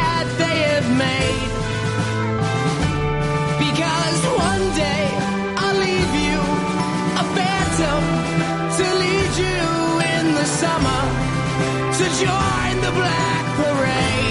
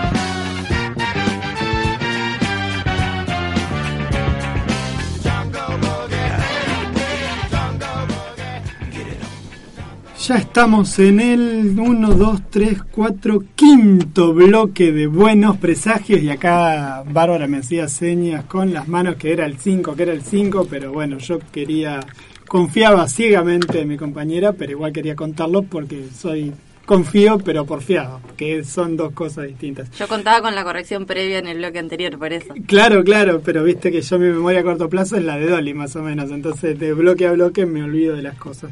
Estamos en el quinto bloque de Buenos Presagios y tenemos, volvimos con nuestra alma mater, nuestro, nuestro férreo reloj, nuestro con, nuestra persona que nos lleva por el camino del orden radial que es Pablo Pérez. El que tiene el espíritu del productor del programa. Claro, exactamente. Paulín, ¿cómo estás? Buenas tardes. bueno, buenas tardes, buenas tardes. Quería seguir saludando a la gente que nos está escuchando, sí. Eh, sí, todos los compañeros sudacas que están, los com- les compañeros sudacas que están ahí del otro lado, que está eh, Pablo Blanco, mandó saludos, sí, así que bueno, y había ya eh, y ya hace un rato que nos vienen escribiendo, así que bueno, muchísimas gracias para todos. Mm. Yo me estoy ¿Me quedando. No te estoy escuchando bien porque la ficha se me mueve. Ahí está. Ahí te había perdido. Yo te había perdido al aire. Buenísimo. Sí, muchísima gente que nos está saludando. Acá por el WhatsApp también nos estaban mandando cariños. Pero como no te escuché si los habías dicho, me los guardo. Total, esas, esas personas saben que han sido saludadas. Bueno, ¿qué recomiendas, Sí, sí, Paulín? sí, Vamos- a Pablo, a Marce Fernández Garro, a, a Lucía Pope también, que está escribiendo. Así que bueno, muchas gracias para todos que están ahí del otro lado Muchas- escuchando el programa. Y yo, mira, eh, tengo un par de cosas. Eh, bueno, primero quiero que, lo creo que lo hablamos sobre el final del año pasado, pero quiero recomendarlo de nuevo, ahora que está saliendo el segundo número, eh, que leí porque me llegó Los Pitufos, de Editorial Merci, del amigo Germán Tolosa, que nos envió, que nos- con el que estuvimos charlando sobre fines, creo que en el último programa del año pasado Sí. creo que el último. Eh, bueno, así que leímos el numerito del, lo- de los pitufos y ahora ya estamos esperando que llegue el segundo. Que en realidad es el primero de la segunda etapa, de la etapa más nueva. En De realidad la es etapa más nueva. Sí, en, realidad no sé si segundo, porque esto viene casi como de forma ininterrumpida hace cuántos años, décadas ya. No, no, pero, el- pero el plan editorial sería así, serían los pitufos tradicionales, por un lado, que es el que le charlamos con Germán la vez pasada, y ahora Claro, este, sí, y esto es la- lo nuevo, lo que está basado en realidad en la última película. exactamente, exactamente. que está muy buena, no sé si la vieron, yo la vi a la película y la verdad que es muy, muy, muy interesante está. A mí me encantó, a mis hijos los aburrió un montón. Cuando les dije que de verla de vuelta no quisieron saber absolutamente nada. Y para mí estaba buenísima, ahí te das cuenta que, que van que van creciendo. Pero bueno, a mí me pareció que estaba re buena, a comparación de lo que había sido las live action, que eran una porquería. Esta animada era una gloria. Y, y aparte estaba re bien hecha, a mí me había encantado.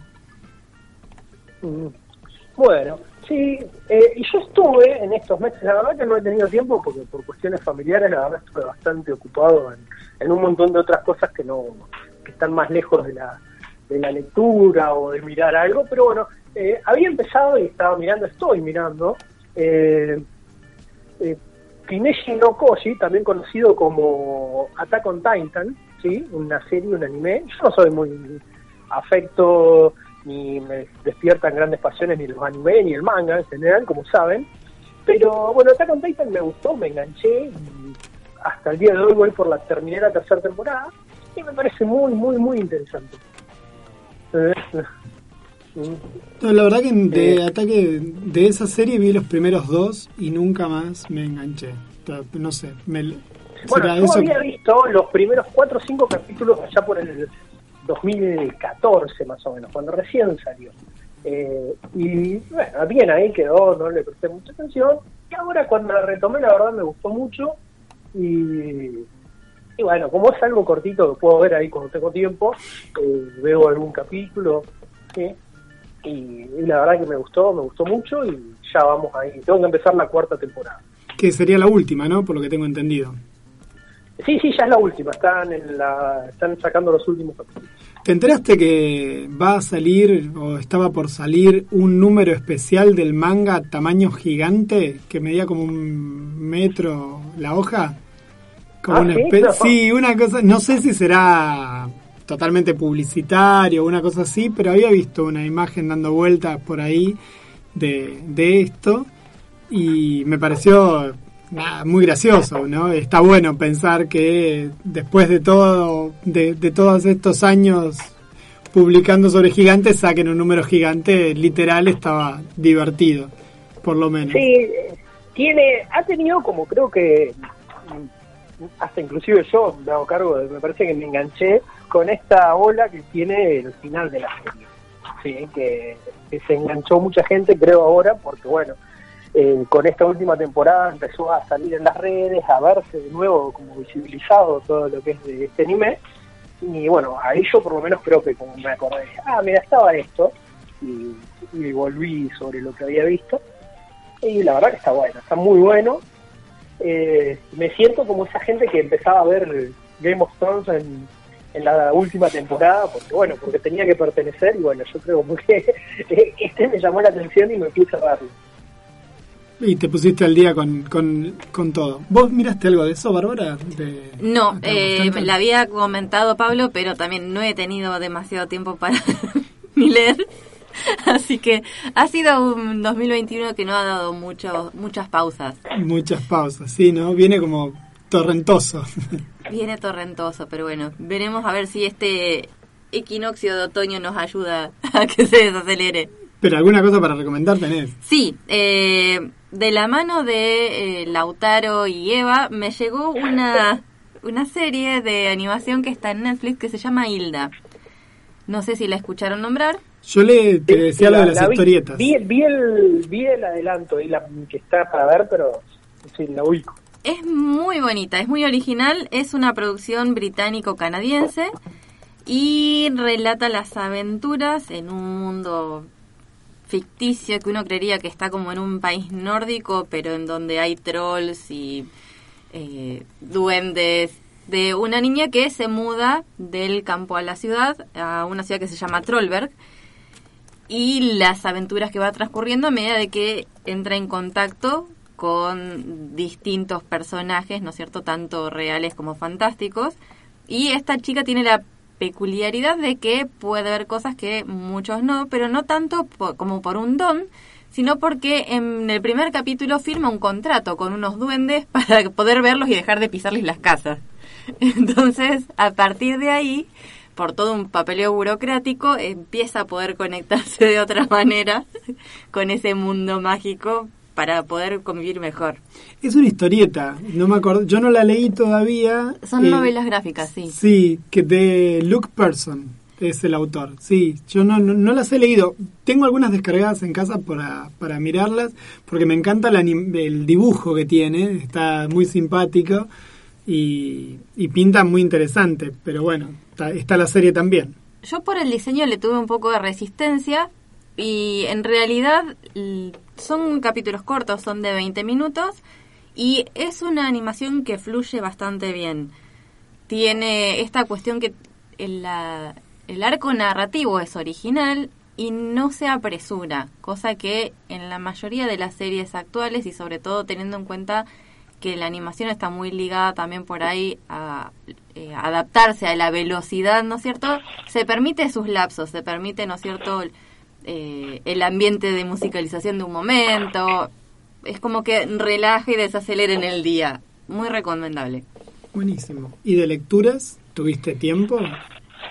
Y de lecturas, eh, como les había comentado en el encuentro de preproducción, eh, retomé un manga de eh, Takehiko Inoue que se llama Real. Es un manga que él hizo cuando pausó Vagabond. Está dirigido, digamos, a, a los seguidores de su obra más popular por ahí en otro momento, que era Slam Dunk, que era una adaptación sobre básquet. Y este es sobre básquet sobre silla de ruedas. Eh, este autor se volvió muy famoso porque hizo como un salto eh, artístico muy grande cuando empieza a escribir Vagabond, que ya es como casi cuadros en cada viñeta, pero se agotó, entonces decidió ponerlo en pausa y empezó a hacer algo más relacionado con una pasión eh, de toda la vida de él, que es el básquet. Pero acá lo que hace es se interioriza muchísimo por el mundo del básquet en silla de ruedas y eh, se nota que lo disfruta mucho en el momento de dibujarlo. Eh, no, no, está perfecto. La serie estuvo pausada en el 2016 y se retomó en el 2019 y estaba planeado que se publicara el siguiente tomo recopilatorio, que sería el tomo número 15, para noviembre de 2020 en Japón. Así que veremos cuándo nos llegará a nosotros, que en español se está eh, publicando, por lo menos los números anteriores, del 1 al 14 a través de Ibrea España. O sea que no tenemos acá una publicación local. Bueno, de alguna manera es, eh, es, un es y no es, ¿no? Digamos. Pero bueno, tienen que llegar los tomos de allá. Ese es el tema. ¿Y, tenés, y, y ya tiene más o menos definido cuántos tomos faltan? es así hasta que vuelva a aburrirse, hasta que vuelva a aburrirse o hasta que cierre la historia. Slam Dunk cerró la historia y no la estiró. Eso, es un autor que mm, respeto muchísimo porque sus historias tienen como un ritmo, una fluidez y no la fuerza. Cuando él siente que en realidad en algún momento no está bien como está yendo el momento, las pausa hasta que pueda poder continuarlas de la manera que él quiere. Y es, digamos, una persona que puede permitirse tomar esas decisiones. Claro, te iba a decir eso. Súper interesante. Bueno, yo bueno, apenas leí algo este verano, ustedes ya, porque también este verano me agarró como con poca lectura, pero acá se viene, Bárbara, acá se viene. Claro, sí, pero ustedes saben que... Acá, se viene. Acá nos barre así, ¿viste? Yo, realmente leí poco, fuera de broma, digo, más allá de... ¿Según qué parámetros, Juan No, bueno, vamos a ponernos de acuerdo. A ver, leer el numerito de Superman que sale una vez al mes no es lectura casi, eso se lee en un ratito, lo bajás, lo mirás y lo tirás a la papelera. Así que no, no voy a hablar de, eso porque no, no, es lo de siempre, digamos, las Batman, esas cosas... Eh, no, no, no cuentan casi como para contar, porque es un, se leen rápido.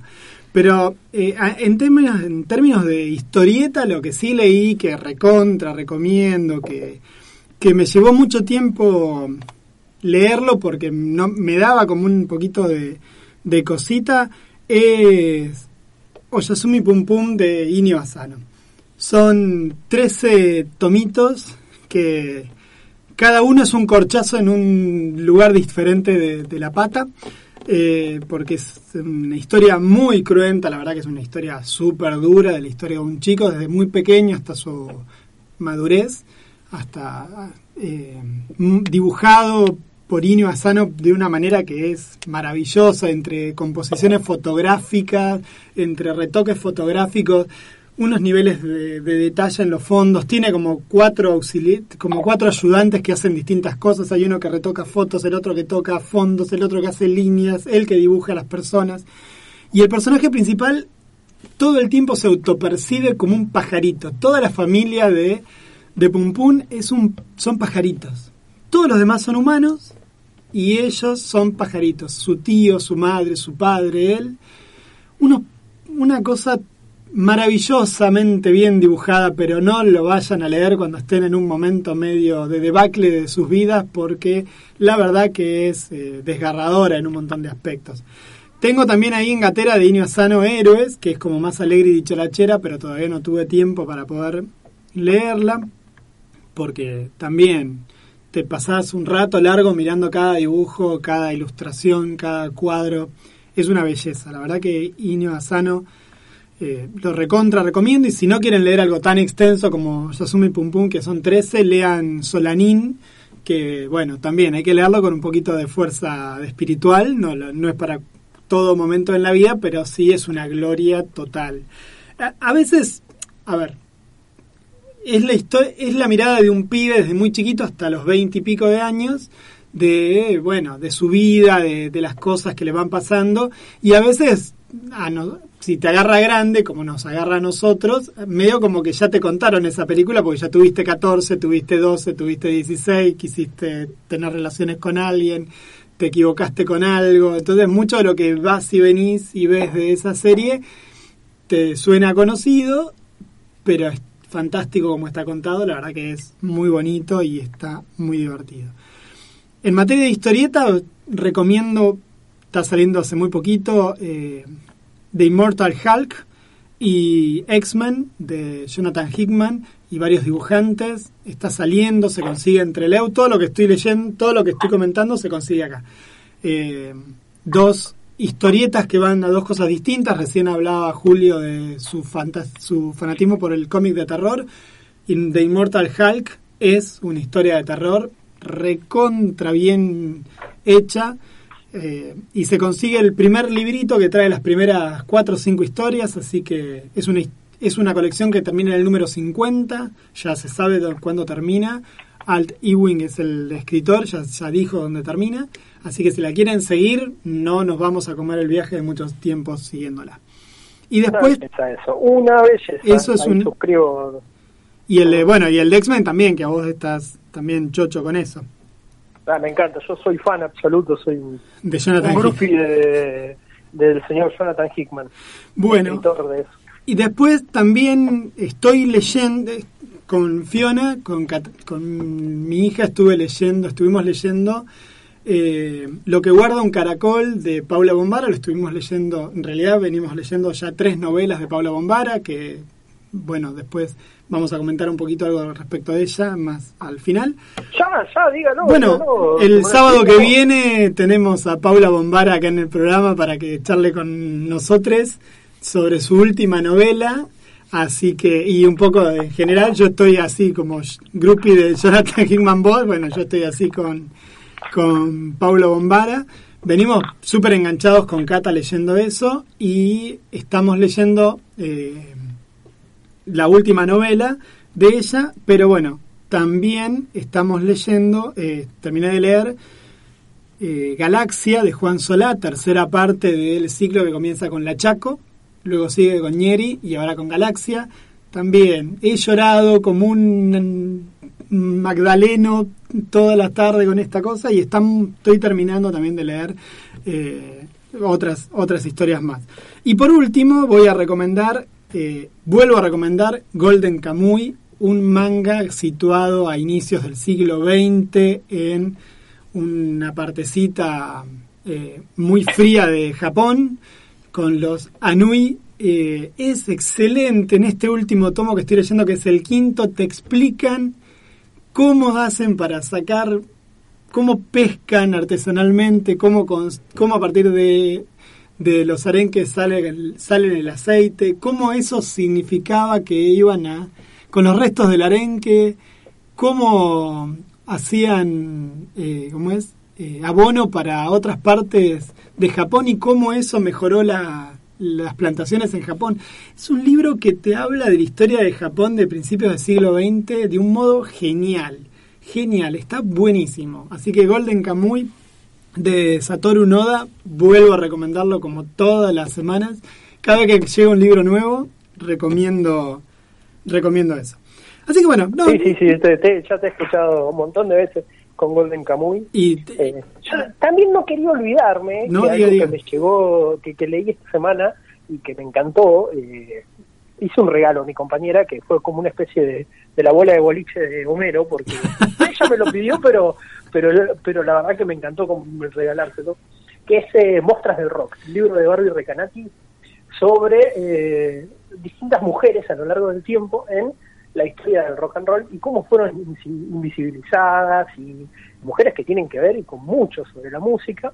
La verdad que está hecho re bien, eh, está dibujado porque es una especie de novela gráfica, viene con ilustraciones y con historietas eh, por Power Paola.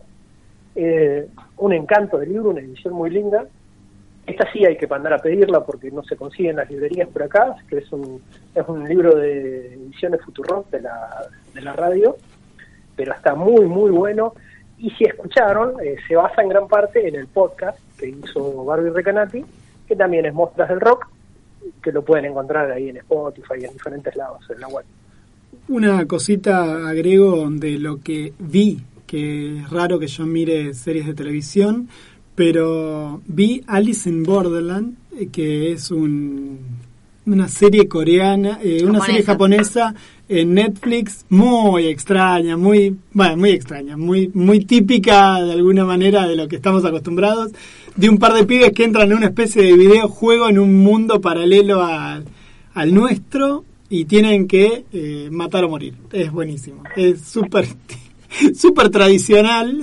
Battle Royale. Sí, un Battle Royale, exactamente. Súper tradicional. Está re bueno, dura 8 minutos. Si lo pones a la, si lo miras a lo Lautaro, a lo Lautaro a 1.25, 1.50, hasta te aparece rápido. Eh, así que recomiendo verlo en 1.50, te- que es una velocidad aceptable para, para casi cualquier producción japonesa. Así que 1.50 se ve, son 8 capítulos y casi casi que no tienen relleno. En los momentos de relleno, si lo pones en 2.25, te tenés el 75% del programa disfrutable. Así que miren Alice en Borderland, que está bueno. Y después vim- vimos una serie muy extraña, que ahora, por supuesto, que trabaja este pibe Radcliffe, el de, el de Harry, Harry Potter, y eh, que hace de Ángel en el cielo. Pero ahora se me fue el nombre de la serie. Ah.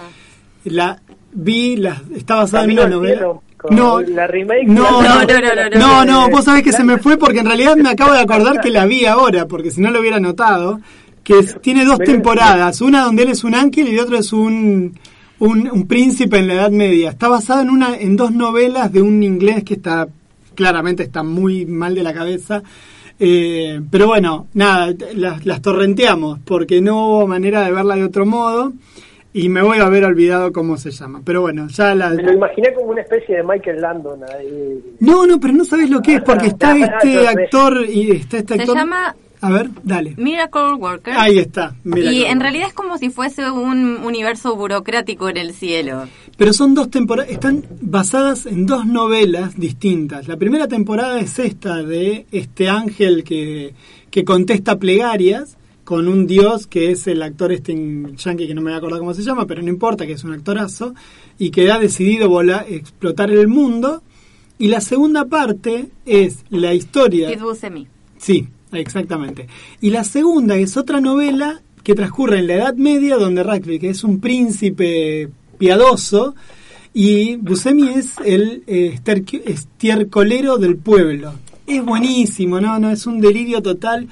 Son ocho capítulos cada cosa y vos decís cada minuto que mirás, ¿por qué estás haciendo esto? ¿Por qué estoy mirando y pasan 20 minutos y volvés a decir, ¿por qué lo vuelvo a mirar? Y pasan otra vez, como cuando tenés algo en una muela que te duele y te toqueteás y te toqueteás hasta que sufrís. Bueno, 16 capítulos así a 20 minutos. Una gloria. Recomiendo un montón. Para aquellos que disfruten ir al dentista. Claro, claro, claro. Bueno, creo que nada más. de mi parte. Bueno, vamos a un temita que lo había elegido Mort ahí de Bobby, que no sabemos cuál es, pero nos lo va a decir. Y volvemos y nos despedimos. Let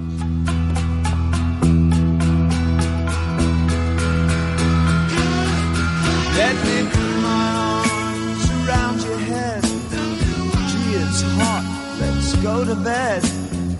Don't forget to turn on the light. Don't laugh, babe, it'll be alright. Pour me out another phone. I'll ring and see if your friends are home. Perhaps ones in the dome can lend us a book we can read up alone and try to get it on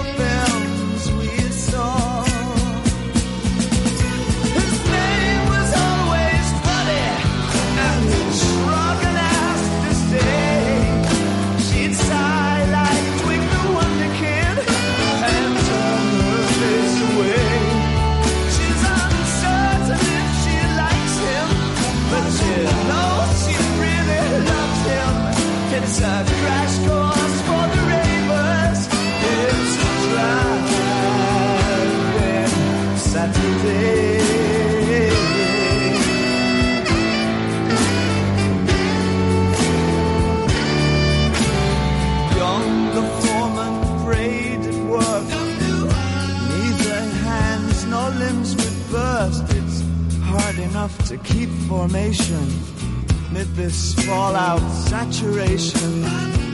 Cursing at the astronet that stands in steel by his cabinet. He's crashing out with Sylvia. Euro supply for aging men with snorting head. He gazes to the shore. Once it raged, the sea raged no more, like the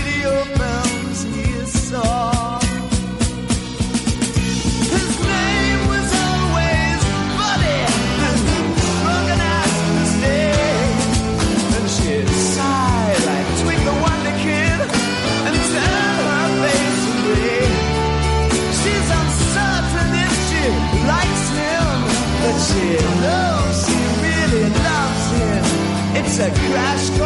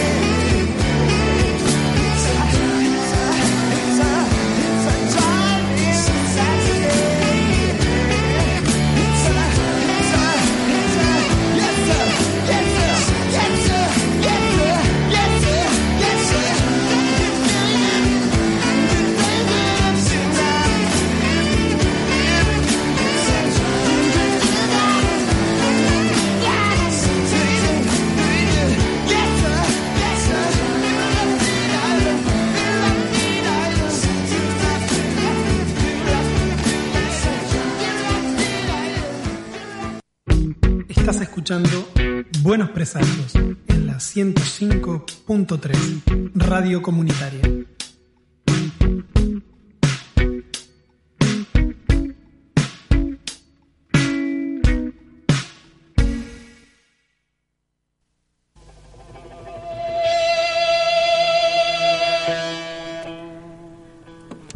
Bueno, y acá estamos en el sexto y último bloque de Buenos Presagios y ya nos vamos despidiendo, vamos a ir eh, Estirando. estirando esta salida triunfal que tenemos en este primer episodio de esta temporada y recordando que, bueno, vamos a, en este intento de ordenar nuevamente y ser como más metódicos y entrar dentro de esta guía espiritual que nos está dando Pablo, eh, estas ciertos columnistas que nos van a venir a ayudar y no mencionamos y acá estamos tratando de comprometer a uno de nuestros históricos columnistas que es Lautaro.